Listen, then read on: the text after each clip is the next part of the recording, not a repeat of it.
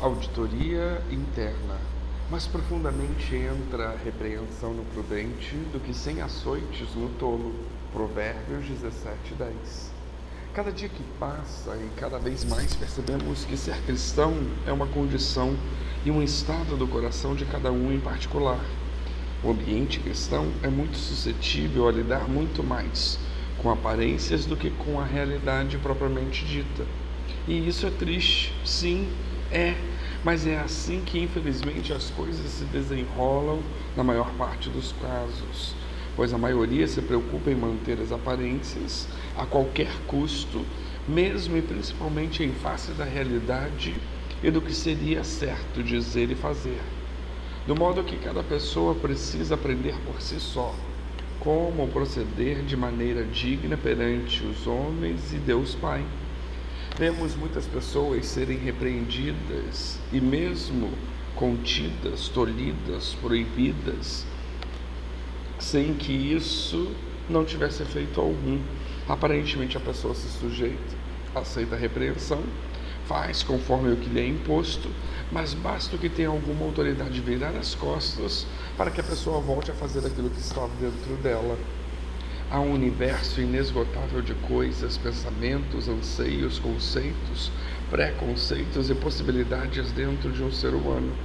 Não há um só sequer igual ao outro. Não há duas pessoas iguais, nem mesmo se forem gêmeas.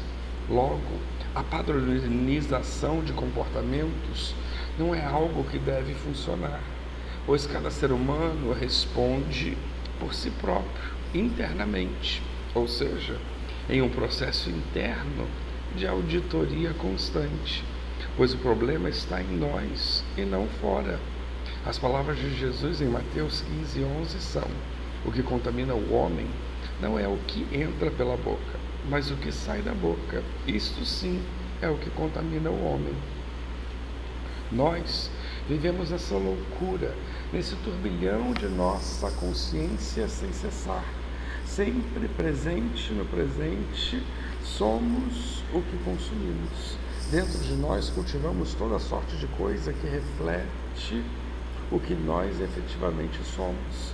Aquilo que cultivamos e buscamos se nos tornará naquilo que seremos mais adiante na vida. O que for acumulado dentro de nós nos trará a contrapartida exata quando nos expressarmos aos outros nas diversas interações com o meio que vivemos. E essas coisas todas tecerão um arcabouço de nossos pensamentos, convicções, conceitos e preconceitos.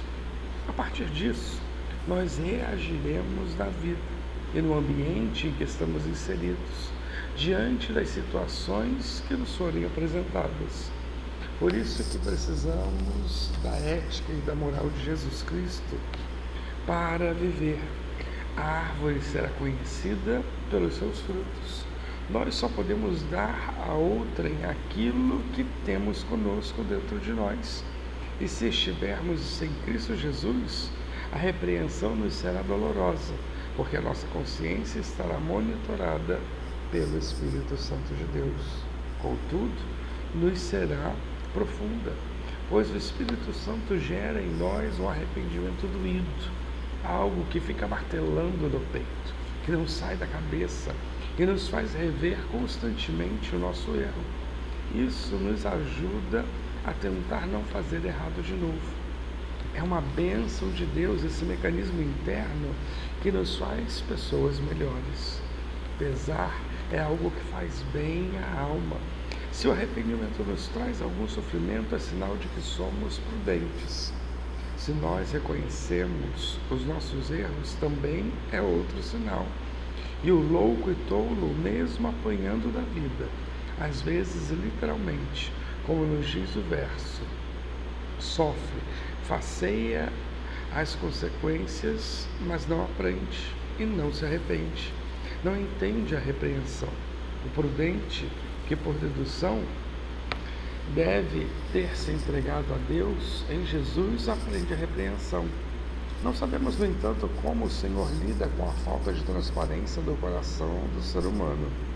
De certo, há níveis de convivência e sociais que oram limitam, oram alargam essa transparência. Ser cristão é uma condição e estado de coração.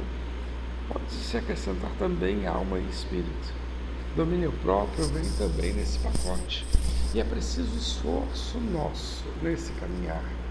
Resignar-se muitas vezes, deixar de lado um outro tanto, mas sem transparência. Com o Senhor nada funcionará. O segredo é dentro de nós, é disposição, é voluntariedade. Lembremos-nos do que disse o Senhor Jesus: ao que tem, se lhe dará e terá em abundância, ao que não tem, até aquilo que tem lhe será tirado. Mateus 13, 12. Por isso, precisamos constantemente fazer uma auditoria interna com o auxílio do Espírito Santo para que possamos desfrutar do que Deus tem para nós. Que Deus nos abençoe.